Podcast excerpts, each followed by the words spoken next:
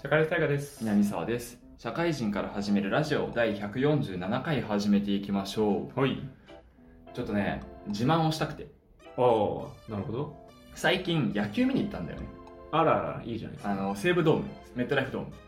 そ、そこそうそうそうとこまあろまところだわかあ所沢はいはいはい。まあいろいろねそこはチケットもらったりなんだりってういうんつながりがあって行ったんだけどそこのアメリカンエキスプレスラウンジっていうのがあるのアメリカンなんちゃらエキスプうん。レスラウンジみたいなのうんうがん。あって多分ねあれめちゃくちゃ高い席俺もらったからいくらなのか知らないんだけど、うん。めちゃくちゃ高い席でちょそこのねあの思い出話を語りたくてはいはいはい。めちゃくちゃいいのよ場所がまずキャッチャー裏めうん、一番いいとこじゃなっいちゃいいとこじゃんもうキャッチャー裏ででしかも、まあ、上じゃなくて下なんだよ地下ああ、のもうピッチャー目線みたいそうな。そうそう、はいはい本当に。キャッチャーと同じもう目線なんだよほぼ、うんうんうん。にいてでそこで、えーそれぞれ席があってもう本当に飛行機とかのなんだなんつうんだっけあの一番いい席うんうんうん。ファーストクラスフみたいァーな。ストそうファーストクラスぐらいのなんか普通にソファーみたいな椅子はいはいはい。でもう一人すげえ広々したねうんうんうんうん。席で映画館みたいにあのトレイがね挟まるはいはいはい。やつがあってそのトレイを持ってあの立食パーティーじゃないけどさうんうんあのそこら辺になんか食べ放題のねうん。うん。バイキングみたいなやつがビュッフェ形式で置いてあってそこから料理取ってってくださいとうんうん飲み物も取ってってくださいと、うん。うんうでん。取ってって席に持ってってそこで食いながら、えー飯飯食いながら野球が見れますみたいなはいはいはいもう。素晴らしい席でおーいいねまずもう本当に目線が素晴らしいじゃんキャッチャー裏のさ、うんうんキャッチャー目線でもうピッチャーが投げる球なんて150キロめっちゃ速く見えるんだようんなるほどねもう本当臨場感もあって見るで機会ないもんな目の前にネクストバッターズサークルとかあってさはいはいだめあの西武ドームだから山川穂高選手とかがさ、うんうんあの素振りして練習してる姿とか見ててあネクストバッターの選手って実際のピッチャーが投げるやつに合わせて振ってんだみたいなはいはいはいとか改めて実感したりとかできるすげえいい席でで飯もうまいのよそのビュッフェもはいはい多分ちゃんとしたビュッフェなんだと思うそのうんうんなんまあ言い方悪いけど安いホテルとかの軽いやつとかじゃなくてもう一流シェフが作ったねちゃんとしたやつだと思うであれがまた結構何すげえ近い本当に近くてネクストバッターの選手とかと多分喋りかけられちゃうのよやろうと思ったら本本当にマナーが悪かったらねうんで隔たりもガラスとかじゃなくて本当ネットしかないからうーん手伸ばしたら多分届くしうんうんだからすごいなんか規則も厳しくてうんうんまず大声であの声援上げないでくださいとかはいはいはい立ち上がらないでくださいとかうんうんうんあの選手に話しかけないでくださいとかはいはいあとフラッシュをたかないでください撮影しないでくださいみたいなうーんめちゃくちゃ制限厳しかったんだけどいやでもあれねいあそこで見たら俺なんかね内野席で見れなくなっちゃったわは一回それ経験したことによりいはい外野席はみんなで盛り上がるみたいなさうん大声出して盛り上がるみたいなあるからそれは楽しいからあれうんうんなんだけど、もうね野球を落ち着いて見るならあそこじゃなきゃダメみたいな一回しか行ってないんだだけどねはい一回しか行ってないんだけど俺一回で虜になるレベルのめちゃくちゃいい席だったんだよあれさなんかあるのはあるのはなんか噂で聞くじゃないああいうの、はいはいはい VIP 席みたいなパッと見さどこにあるか分かんなくないわかんないわかんないわかんないでもキャッチえあんのそんなとこにって思わないなんかそのあんま見えないじゃんテレビとかでもさバーってこううん映ってるわけじゃん、そのキャッチャーキャッチャーこう後ろから、あそこにどこにあるのってなんだよねよく見たらねあるのあるし多分そのしその試合ねどの試合かちょっと覚えてないけど、うんソフトバンク戦だったと思うんだけど、うん俺若干映っ てんのよそれこそ真裏じゃないからすぐには映ってんだけどそのキャッチャーフライとかうん でキャッチャーのキャッチャーにピックアップしてちょっとずれる、うんカメラの目線がねちょっとずれるといたりするのよわあもう録画しといた 初めてテレビに出ましたみたいなやつなんじゃないのいやほんとそうねテレビに出演させていただきました。出しとけよ。えすごいね。めちゃくちゃすごい場所ででセキュリティもやっぱ厳重っていうかチケット、ん。チケット見せなきゃいけないとこが普通にさ内野席外野席でも23回見せなきゃいけないじゃんうん。でこの席だったらそっちですよみたいな案内、うん。それプラスもう3回ぐらいあってうん。めっちゃチケット確認すんじゃんみたいなえーあの裏なんて言ったらさ、それでも、あれじゃない、えー会員制のチケットとかで一番高いところがあのキャッチャー裏だったりとかするんでしょ多多分そうだよねそれのさらに上行くそう素晴らなんか上じゃなくて下下のそのビュッフェもついてみたいな食事付きドリンク付きみたいなあーもう南沢はちょっとまだ早いから早かったね ちょっとその贅沢早かっだってもう政府の要人とか行くようなとこなんじゃないのたいやもううんあのそういう人行くんだろうねミスターでしょだって ミスター上から見るかもしれないけミスターは上からか ど上から見るかもしれないけど確かになそこはでもそういう人たちが行くとこだもんねそうそうしかもそのなんか電子タバコ専用喫煙ルームみたいなのはいはあってもうそこも歩いて2分ぐらいのすぐそこにああるから、いはいあのね球場のあのギュッとしたあの喫煙所は半端じゃないからねそうそうそうまあ紙は吸えないんだけど室内だから、電子タバコで全然俺いけるからすげえ快適だったし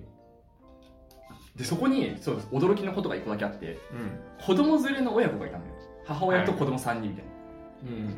な、あの相当なボンボンなのかな と思ってフいやあれじゃないのそァのンクラブ会員とかだったらいけんのか選手選手の家族とかああ選手手の家族とかかうん、あとまあ父親がその西武となんかつながりがあってチケットもらったからうん、見てこいよみたいな話なのかもしれないけど、いやビビったねそれあれなんだ結構でもあの南沢の一派だけじゃなくていろんな人がそこにいるいるってこと多分200席ぐらいあるあ結構あるんだ、ね、席としては、へえ本当だったらもうちょいあるんだと思うんだよねそのコロナでもうちょっと絞ってるっぽいから、うんうん本当だったらもっと多分300400とかあると思うんだけど、まあ、200人ぐらいうんへえで大体はもうサラリーマンっぽい人がいっぱいいてうんで親子連れが2組ぐらいいてあー親子連れは相当だなみたいな、いやーそうなんだでも結構普通のサラリーマンっぽい人たちがいるもんなんだねまあ、サラリーマンっぽくても俺たち行ったの4人で見に行って、うんあの20代に見えたの俺たちだけだったわあ普通になんかメディア入ってたしねそのカメラもすぐ業務用カメラ持はいはいっはいて三脚持ってみたいなの入ってたしーまああの社長さんとか 社長さんですかねとか何役員さんとかはいはいはいなんか何かしら球団と関わりのある人とか、ね、スポンサーさんとかねそうそうそうそうそうなるほどねいやねちょっと気まずかったよねいや気まずさすがにね うん盛り上がりにも盛り上がれないしね喋れねえしと思ってどんなもんだろうなんかその点入った時とかさあもう拍手が起きるぐらいあそうなんだホームラン入っ中村拓也選手がホームラン打った時とかはもううんみんなでパチパチパチパチパチってほんそうだけ「すげえみウェーイ!」とはな らないパチパチパチパチたいなどっちがいいかだよなそうそうそう打った瞬間は「おっ!」みたいな数上がるのちょっとはいはいはいあいたいたああでもみんななんかちょっ とうんそうそうそう。おおーみたいな。やっぱもう紳士的にいかなきゃいけないそう、紳士的に書いてああるあれね、まあ、他の球場でも全部あるのか知らないけど、ハマスタとかでもやっぱ見たいね。ーはいはいはいあるんだろうねソフトバンク好きだったから全然良かったけど、あの距離で選手見るなかなかない。うんすげえいい経験だったし、ちょっとね、また行きたいわ、あそこは。うんもうなんかダメだね麻薬みたいなもん だないや麻薬、麻薬、本当麻薬。一回行ったら離れらんね今度、タイガーとも、まあなんかまた野球ね、あの、うん時勢が落ち着いたら行きたいし。ーもう内野ですよえ あの内野だし三塁側だよ あえて。一番安いと ころ外野でもないよねの上の方だよ ともう取れないよ3000円ぐらいで3年ぐらいの安い席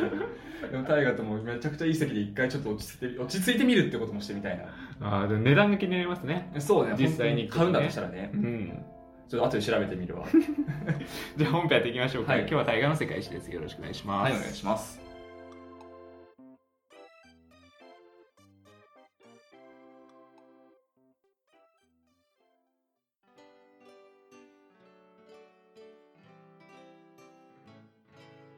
はい本編ですお願いしますよろしくお願いしますじゃあ三国志続きやっていきましょうかはい前回はですねなんといっても曹操 VS 呂布でしたねはいはいで、えっと、曹操が結局勝ってですね呂布がここで倒れるわけなんですよ、で、えっと、あと劉備ですね劉備は最初もう曹操の客商になってね仲間になってたけど、そこからまた離脱してでもまた曹操に追いかけられて袁紹のもとに逃げましょうみたいなはいところで前回終わったかなと思いますで関羽は曹操に捕らえられたとはいいったところで前回終わったかなと思うんですがこうなったところで何が起こってくるかというとついに袁紹っていうねうん炎章と曹操の、えーシールを決する、えー時期が近づいてきているんですね。はい。で、えっと、今の、えー情勢で言うと、炎章は北の方うん。を大体治めてますよ。はい。で、曹操は東の方を大体治めてますよ。はい。っていう立ち位置で、大体ね、あのー拮抗してるんですよ。土地の量としては。うん。で、えっと、一番でかいんですね、この2つが。で、でかいっていう中で、まあ、炎章は、実際こう、玉とさ、戦ってる、曹操が戦ってる時にさ、攻めて、えー行った、行ったりとかした方が良かったし、その後ね、内乱があった時だとかに行けばよかったんだけど、で、結構ね、この炎章たちの部下とかが、今攻めましょうって言っても、いや、今子供が病気になってさ、はいはい。難しいわ、みたいな感じで、えー見送っていたんですよ。うん。で、えっと、いろいろ曹操の戦いが終わりましたっていうところで、袁紹は、よし、行くぞとっはいはいはい。ていうなったわけなんですよ。地盤が固まったのあたりでね。っていうところなんだけど、まあでも実際は曹操ってもうめちゃくちゃ戦いを、度重なる戦いによって、疲弊はしていたと、うん。いたところになってるから、あの、兵力差で言ったらもう袁紹10万、曹操1万みたいな感じ。はいはいで、もう圧倒的に炎章有利みたいな感じで、えー戦いをやっていきましょうっていう形になりましたと。はい。で、この戦いの全体が関東の戦いとう。いうん話になってます。で、えっとその関東の中の、えー関東の戦いの中の前哨戦ですね、白馬遠心の戦いというのが起きるんですが、まあ、そこでね、あのー関羽が大活躍するんですね。はい。この圧倒的な兵力差の中で、もう関羽でもめちゃくちゃ強いですから、はい。あの炎章のねもう片腕である顔料ってやつをねもう打ち取ったりとかはい。でまあその後ね、まあ、なんだかんだとその、えー、炎章のもう一人の片腕みたいな感じの文集ってやつに打ち取られてね重要な武将が亡くなっているんですねこの前哨戦においてはい。でえっ、とまあここでえっ、と関羽っていうのは曹操への恩は返せたみたいな形でねはい。えー戦線を離脱して、えー劉備のもとに帰るという出来事が起こっていますと。で、えっとまあ、部下がね、後を追おうとしたんですが、まあ、曹操は、うん、まあ、関羽はね、彼なりに義を貫いたのだとうんいったところで、まあ、曹操に対する義みたいなことはここで貫いた。で、えっと劉備への義っていうのも貫きたいみたいなところがあったっていうところを汲み取ってですね、曹操というのは、えーそれを止めて関羽を生かせてあげる。はい。ことに、えーなりましたと。で、えっと、まあ、こうやって打ち取られた、重要な武将を打ち取られた炎章なんですけれども、まあ、圧倒的な兵力差はあるものなので、えーまあ、拮抗してるわけですよ。うんあの打ち取られた中に。でターニングターニングポイントになった、えーのが関東の戦いの中の右曹の戦いといったところですね。で、えっと、ここで何がターニングポイントになったかというと袁紹の部下である巨勇という人物の裏切りなんですね。はい。ここの巨勇っていう人物は金にめちゃくちゃ貪欲な人物で、えー、袁紹はその彼のね金の貪欲さっていうのを満たせてあげられなかったとはい。はい。その金を満足に与えられなかったで曹操はねいやー金あるよはい。はい。もう完全買収をね巨勇に対して起こすわけですよ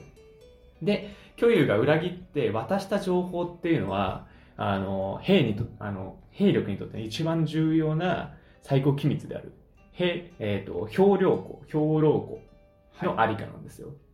そのもう兵を食べさせるための兵糧庫っていうのをここにありますよっていうのを共有を知らせてしまったっていうのがあって曹操は自らすごいちっちゃい、えー少ない兵を連れて袁紹の兵糧庫を丸焼きにしたんですよはい。そうなったら袁紹の軍っていうのはどんどんこう士気が下がっていくわけですねはい。で炎症軍というのはどんどん総崩れになっていく結局炎症というのはここで敗走してしまうとでもこの関東の戦いで圧倒的な兵力差があったものの曹操の大勝利とはい。いった形で、えー進んだわけでございますでこの勢いそのままにですね曹操っていうのはどんどんあの北の方河北っていうところに、えーどんどん攻め入っていって、えー、袁紹はどんどん敗戦続きになって度重なる敗戦の辛労化200 202年ですね病で死んでしまうとはい。はい。いったところになってます。ですね、まあ、この炎章が死んだ後ですね、えーまあ、どうなったかと言いますと、えまあありがちですね息子である円丹とか円翔とか、まあ、3人ぐらい息子いるんですけど家督争いですねはいはいはい、ありがちです。えーでも、仲違いしていろいろぐちゃぐちゃぐちゃぐちゃぐちゃってあって、もう操作がうーんって言って、すべてを飲み込んだとはいはいいったところになってます。になっていって、この曹操っていうのは北を丸々もらうんですね。はいで、東もある。ってなったら、まあ、ほとんど、まだ全然、あのー西の方だね、あの北西の方とか、まだあの取れてない部分もあるんですけど、大体北あたりはもう全部収めましたっていう感じ。だからもう本当に一大勢力に、えー、曹操っていうのはなりましたと。いった形になります。だから盤石、曹操は盤石になりましたよっていうところになってて、一方、劉備さん何やってるんですかと。はいはい炎症のことに言いましたよね、はあいのはい方は。で、えっと、劉備はですね、この関東の戦いの最中えっと、炎症のことを去りたいなって思ってたんですね。はいはいやっぱ炎症ってすごい部下にあの冷たかったりだとか、その進言を無視したりだとか、はいするようなのだったね、ああ、炎症じゃないなと、中で離脱したいなっていう感覚に、えーなっていたわけなんですよ。で、えっと、劉備は、えーこの関東の戦いの最中趙雲って人物と再会するんですね。はいはいまあ、趙雲って知ってる名前は名前ですよね。有名な職の武将ですけれども、まあ、もともとね、あの、一回会ったことがあって、うんあのそそこで信頼を深めて一緒に行きたいなーってなったけどあの一回別れてでこの関東の戦いの時に趙雲と再会するんですねで仲間に引き入れるといった形でもう関雲張飛みたいな形の並びの中にも趙雲もはい入っている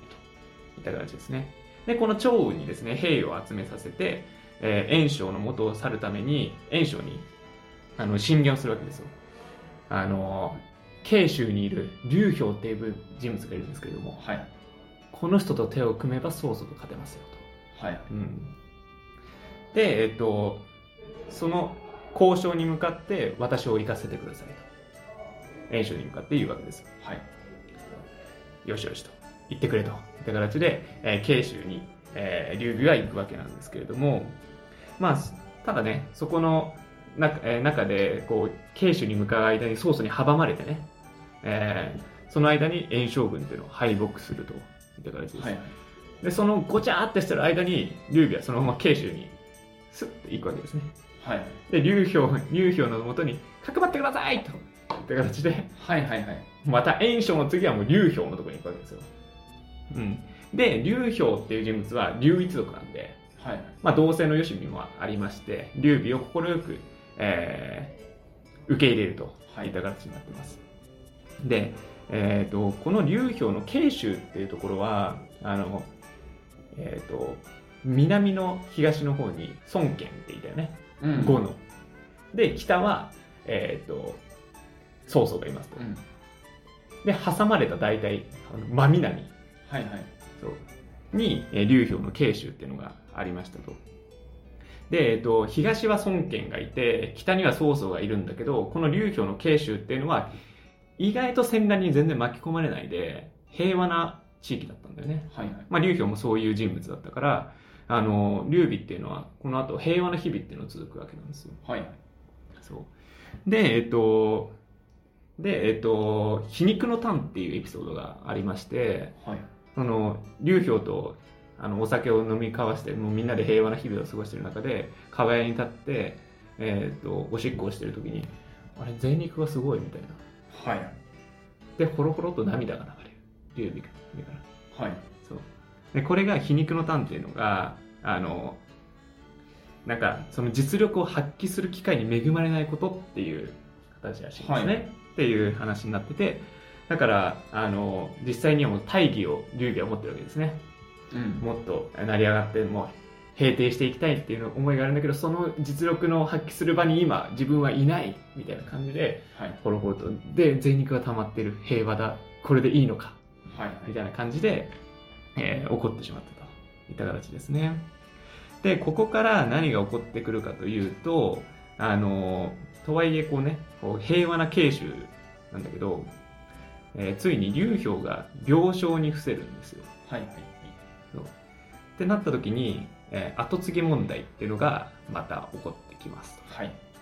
いう中で、えーさらにそういう不安定な内情の中で曹操が劉表を征伐しようといった形でうん兵を向かってくるといったところでえ後継ぎどうすんのっていう部分とえ曹操来るよみたいなところで、今後、えーその後継者たち、えー、劉表の後備者たちと劉備たちがどのように、えー立ち向かっていくかっていうところに、えーなっています。でここからが、えーおそらくみんながイメージしてる三国志のメインストリームはいはいはいはいになってくるかなと思ってます。で、えー次から出てくるのがこの慶州で出会うのがあの諸葛亮なんですね。はいはいそうになってるのでここからが多分面白いところなんじゃないかなとはい思はいっております。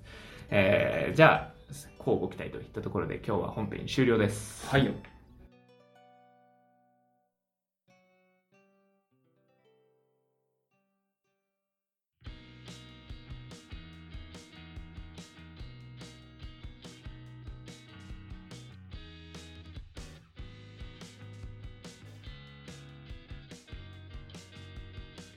はい、ニグでおす。疲れ様ですいやーはいはい。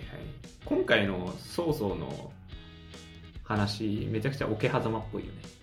ああ少ない兵力で勝っていくみたいなもうしかもなんか少ない兵力でこう兵糧庫を丸焼きにしてみたいなところだったりだとか、もう自らすごいバッていくみたいな感じうんのところはめっちゃ桶狭間だしまあ土地はあったもののかなり番狂わせうんだったという話なんでまあ桶狭間チックですねしかもここから覇権を取るっていう感じだからうね。んその流れ込みでうん、でまた今回は劉備さんがあれですねあのなんだっけ皮肉のターンだっけうんというかすり寄りがすごかったね皮肉のターン聞いて思ったんだけどさ、あの実力発揮できる場所がないって言ったじゃん、おお前またいなくなるのかと またかとお前いつもそれやんけ世渡り上手がこのことだよ な 上手なのかな いやなんかその後成功してるのが分かって知ってるじゃん、うん三国志としてね、あのそこ分かってるとあ世渡り上手だったなと思うけどさなんかそのまま死んでく様も見えるじゃんうあのあっちにこっちに転々としすぎてさ、信用されなくて死んじゃうみたいな、ん、うん、いや運いいなこいつよう関羽と長飛がついてるんだよね本当にね しかもまあ着々とでもねあの長雲も上手に引き入れて、うんもうメンバー揃ってきてるのよこうんうメインの人たちがようみんなついてくるよな本当ねなんか不思議な人徳がある人って言われてるって言ってたけど、まあうんまあまあそう本当に不思議と人徳があったんだろうねそうななんか長雲っていうのもあのすごい義を大切にするというか仁義を大切にする人みたいなうん話になってて、もう最初にあの高孫さんっていう今回説明はしょってるけどうんあのその人の元にいてあので劉備と出会うのはいその時にめっちゃ仲良くなるのねはいはいそうだからこの趙雲もあの面白くてあの趙雲ってもともと袁紹のあたりに義勇軍を構えてたのよ、うんで周りっていうのはみんなあの袁紹のところだから袁紹に味方するのはいはいはいで袁紹の土地のあたりだしただあの趙雲の義勇軍だけあの高孫さんの味方をするのよはいはいそうなぜかって言ったら袁紹は仁義がないっつってっはいはいていうぐらいもうなんかアホ真面目なはいはいはい武将なんですよねそこでもう劉備と仲良くなっちゃったんだけどあのただなんかまあ身内のね、えーことがあってその、えー一回離脱しなきゃいけないみたいなことがあって、でその後奇跡の再会ですよはいはいっていうエピソードがね趙雲と劉備にあってうーんなんかうん不思議な運がすごい、 ね、ついてるよな劉備は、趙雲はまあ確かに義大事にしてる感うん、あるんだけど劉備って義大事にしてなくないこいつの行動ああそうなんですよ ね言い方ま次第だけど裏切りしかしてないよ今んとこうんこんだけ義大事にしてないやついる口だけって感がすごいよここで面白いのがあの前回その助手の時にあの後継ぎ問題がまた起きて「いや劉備さんこの助手お願いうんしますね」みたいな刀剣とかに言われてたと思うけど劉表の時に同じことになってるね どんだけお前譲られるねんっていうでも断るみたいな いやこれがいいんだろうねまあなうるほど、んあげるよって言われて素直に受け取るんじゃないんだよね、だが断るってまず言うようん、うね、うん、んそれ重要かもしれない生きていく上でまあ地位を大事にしてないっていうか ね地位に固執しちゃうとそこでああやったってなっちゃう そう本当は分かんないよう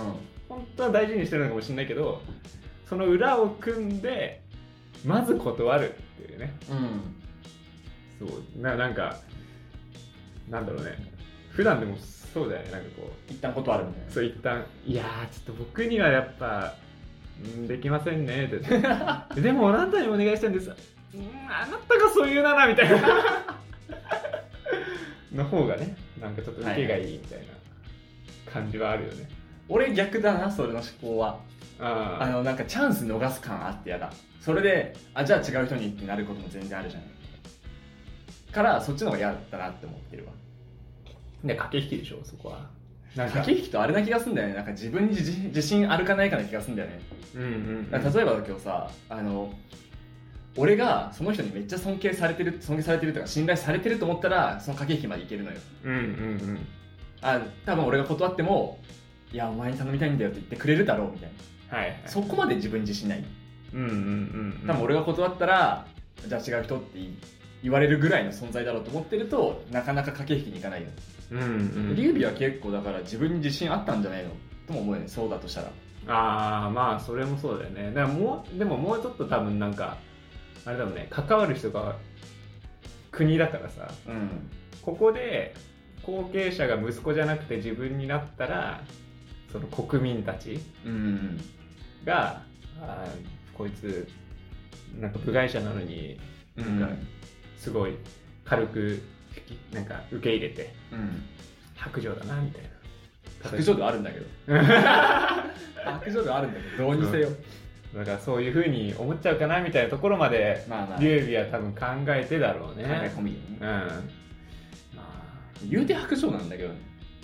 そうだね義は貫抜いてだよね今んとこねまあ、ここからねあの俺たちを知る三国志演技あの、うん横山三国志とかうん、だとすげえいい男みたいになるけどうん、なんかあれだろうねうーんと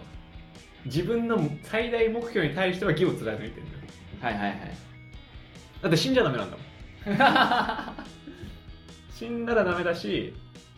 その目標を達成するためであれば何でもする映ってもいいじゃんってこのままいたら死んじゃうんだもん逃げるしかないじゃんってってなるもんなそこに対しては正直なんだろうねだだからそうお金が欲しいみたいなことだったりだとかあのえっ、と国を幸せにしたいっていう目標だけは人に対しては義がない、超運とかはねさっきの話だとその本来やったら演習につくんだっけうん、印象に演習か演習につくっていう話だったけどまあまあ義を貫いてつかずに義勇軍としてっそうそうそうてとこはまあ義術貫いてるなんかあるけどねそうだから高孫さんに対してもあのあなたはなんで私に高孫さんがねうんあのついてくれるんだいって言ったら「うーん炎症はダメだと思ったからあなたにつきますあなたもダメだったら裏切りますけどね」っていう話はいはいではい入ってるわけなんで、もうそこはギー丸出しだよねそうねそい つも劉備やったらあちょっと情勢悪いからっつって女性よりか一旦一旦え大丈夫大丈夫信頼して って裏切んな裏切んな つってやばかったら逃 げるそうそうそうだからそこはもうもう一個だから趙よりも頭いいんだよはいはい、考えに対してはそこはもう自分が死のうとは思ってないからね、頭がいいのはそうだねうん、あのね素晴らしいよね世渡り上手さよくその二人仲良かったねん、だから先に見えねえもんうん、長にも信頼してって 信裏切んないからってその二人が仲いい構図がわかんねえわまあすごいよねよく仲良かったのそれこれからがようやくだんだんだからもうプレイヤーが少なくなってきてるんだよねうんでまあこの後想像するようにねこう慶州その南西のあたりっていうのをこう劉備うどんどん行くわけなんで、でも三三国になるわけですよねちゃんとねそっから今のとこ今のところ二国だもんそう二国まあ本当はもっと七国ぐらいになってるからねうん今なんとなくだけど、まあ二強五弱っていうかそうそうそうそうそうそこからねどうなるのかっていうところでだから次第 10, 10回まで多分やるからはいはい次でターニングポインはいはいト真ん中の部分ですね面白いところですよだから次が石壁の戦いまでいかないぐらいだかあらー石壁の戦いってもう超有名なレッドクリフねそうそうそうなのでそこまでねそこは多分面白いんでしょうねうんまだ見てないんだけどあの事前情報なんもないよ、うん俺俺も本当知らないから、うん誰が勝つのか知 らない。ってとこなんですよね。諸葛亮が大活躍するんだよねそうだね。で、ここからもう諸葛亮が超あの大活躍していきますよ。うん天下三分の計っていうねうん有名なものもありますから、次説明していきますよ。諸葛亮もよく劉備についてった わそうだね。何ついてたんだろうね。三個の例まあじゃあ交互期待ですね。あの、あそういえばなんか話したいことがあって、あはいはいはい何かあのあれ見ましたよ。ドラゴンクエスト Your Story を。あれああ懐かしいはいはいはい1年前ぐらいだ俺見たのそう で面白かったよ面白かったいや面白かったというかまあでも聞いといてよかったなって思いますああーはいはいはいエンディングエンディングというか俺そうネタバレしちゃったから逆に楽しくなかったのかなって思っちゃうんだけどまあどうなんだろうねその面白くない方向に触れるじゃん聞かないとああはいはいはいはいはい聞かないとそうねうん期待度高まって高まってそうあのエンドだとそうそうそううっってなるけど最初からあのエンドだよって言ってくれたから落差がないっていうかそうそう落差がないからいつ来るんだろうなみたいなことは は思いはいって見てたけどいや本当にさ最初の子供時代の時とかさう、んなんかパパスうんお父さんがこうやられちゃうあしのやられちゃうってなった時にうわーってみんな言ってるあこれゲームなんだよなこれ仮想現実に入ってんだよなって思ってすごいなんかお嫁さんをさフローラとビアンカで迷いを得てくるいやゲームなんだゲよーなムなんだよなまあゲームマスターからしたら確かビアンカ選ぶよなみたいな ってなってもうでも本当にねネタバレを聞いてないで見た人の気持ちになるとあの最終決戦ねうん最終決戦戦ったミルドラース大どんでん返しそうでもみんなが石化じゃないけど止まっちゃうそうだねそう急に止まっちゃうシーンであれは本当にネタバレ聞いてなかったら衝撃受けると 思う俺だってネタバレ受けてたのに悲しかったも んねあんだけ動いてたこうビアンカとかがカッと止まって主人公えなんだこれはなんだねそうあの衝撃はあの本当ネタバレ受けててよかったな急になんか AI みたいなやつがビャンって飛んできてね飛んできてうーんああれはそ衝撃のことを告げてうあれはねすごかったわ でな最後これは真実なんだみたいなね、これは現実だったんだっつってねで最後ゲームの中で終わるじゃんそうそこ俺言ったよね確かエンディングでうん現実で終われよってい うそうなんかできなかったことができるようになったとかで終われよそうでそしたらゲームの意味あったじゃんみたいなねそうそういや見てようやく分かったわなんかあ言った意味がそう宮部さんの意味がキレポイントそう切ればいいうんえ結局ゲームの中身の方が良かったよねっていう話でえこのままお前はゲームの中で生きるそぞうお前どうすんだみたいそうななお前結局このゲームで何得たのみたいなそこの物語でうなんか着地がゲームの中も真実なんだそうだよねで終わったんだでよ、ね、 終了っつってあそうだ ねそうだけどねねみたいなねだからそのテーマで良かったのかなみたいなねなんだっけ俺それ大河に行ったか覚えてないんだけど、うん結構前じゃんそれ行ったの、覚えてないんだけどなんかね結構切れてる人がいたんだよねやっぱり「ドラゴンクエスト」好きな人とかうんまあそうだよねとかあとゲーム好きな人がなんか切れてるらしくてうんゲーム好きな人が切れてる理由があの敵役があゲーム嫌い設定じゃないうんうんうんうんゲーム嫌いでお大人になれよっていうセリフがあったらしいのよ、うんなんかそんな覚えてないんだけど大人になるっていうセリフがあったらしくて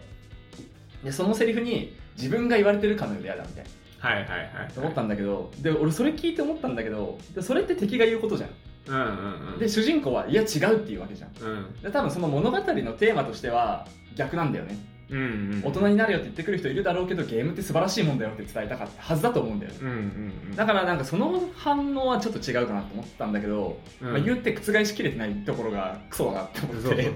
ういやなんかこういやゲーム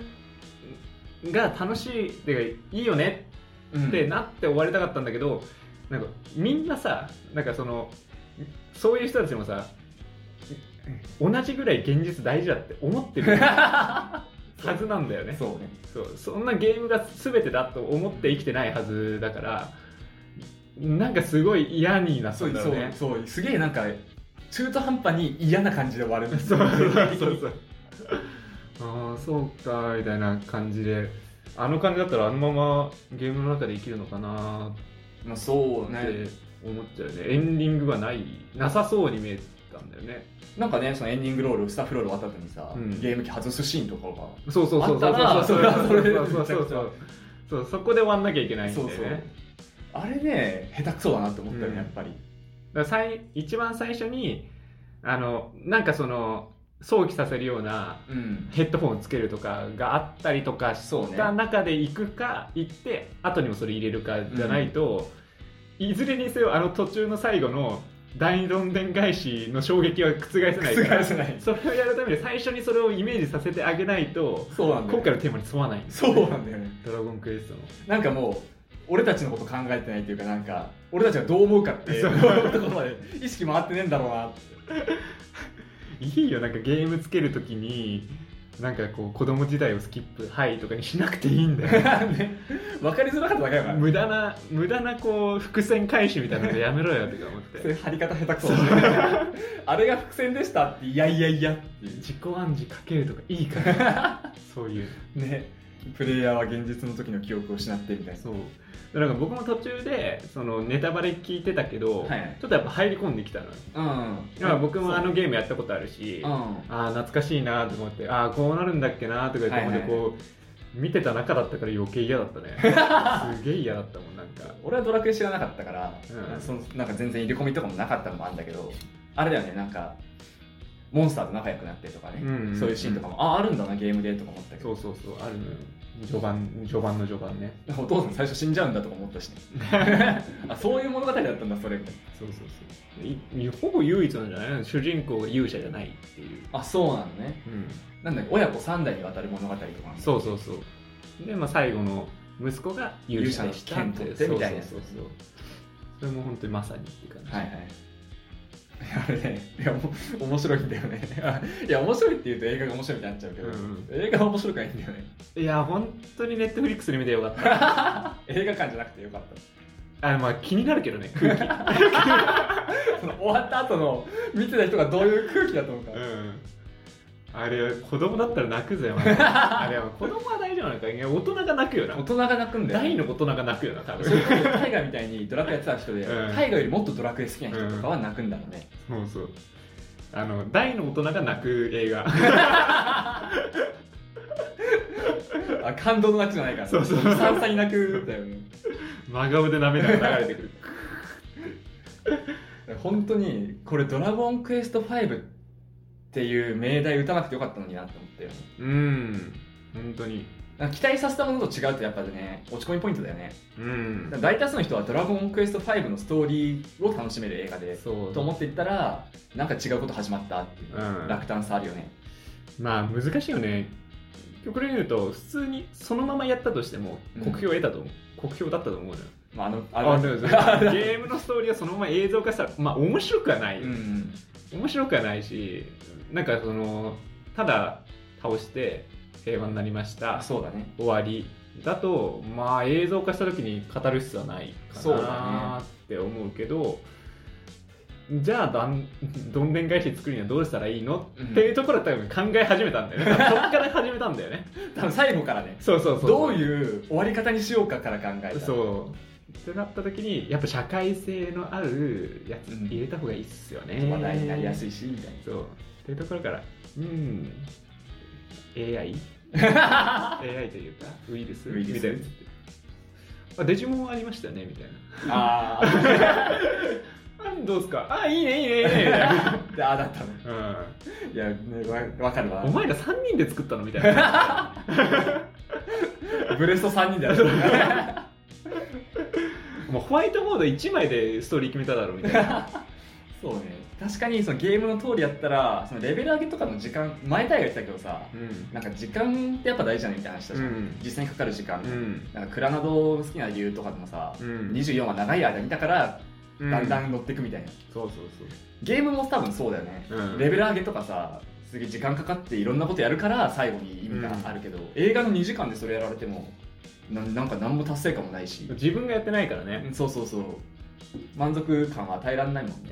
そう。なんか自分でやって、で自分で入り込んで、長い時間かけたから、あの単純なストーリーで感そうあの感動するがあるけど、まあ、名前も自分でつけたりしそうてそとうかそうねそう。やっぱ他人の人生で感動するにはクレナドの長さが必要なんだ よ。 2時間はいらないそうそうそう2時間じゃダ ダメメなのよ。 13時間ぐらいいないとダメそうあれも本当にクラウドとかもそうだよねただ受動的に受け止めて感動するためにはどうどうするかどうっすてるなかったらそうなるんだよなでああなった結果いろんな人からのバッシングを受けるって結局、んあれは、うん、映像は良かった 映像だっったよね映像いいよね映像全部頑張ってるよねたうんあれは結構レベル高い気ねはするけどあねれパチンコの戦後乙女作ってる